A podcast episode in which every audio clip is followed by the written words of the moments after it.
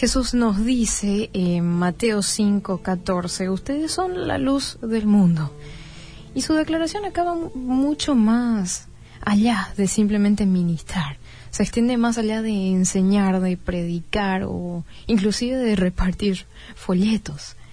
Jesús nos dice categóricamente, ustedes son la luz, no son tan solo un reflejo, son no son un mero conducto, ustedes son la luz y la intensidad de su luz, ojo, la intensidad de su luz depende de la intensidad del caminar que ustedes tengan conmigo.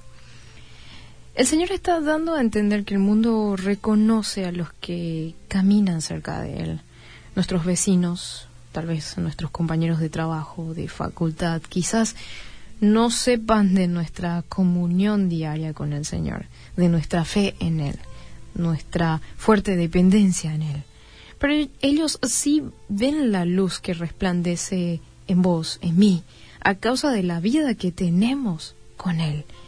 Y mientras nada impida esa vida, la luz va a continuar alumbrando en la oscuridad. Ustedes son la luz del mundo, dice Mateo. Mateo. Una, una ciudad asentada sobre un monte no se puede esconder. Jesús está diciendo que Él ya nos exhibió al mundo. La gente nos mira porque somos una luz que no debe esconderse, no tiene por qué esconderse. Así que, ¿quiénes son estas luces puestas sobre un monte y dónde las vemos? Bueno, no se encuentran usualmente, normalmente en los lugares más vistosos, no están entre las personas egocéntricas que se promocionan a ellos mismos y viven en este mundo solo para ser reconocidas, no. Tampoco están entre esas élites o grupos exclusivos dentro de las iglesias de ninguna manera. Sin embargo, Mateo 5:16 nos dice, así alumbre la luz de ustedes delante de los hombres, para que vean sus buenas obras y glorifiquen a su Padre que está en los cielos.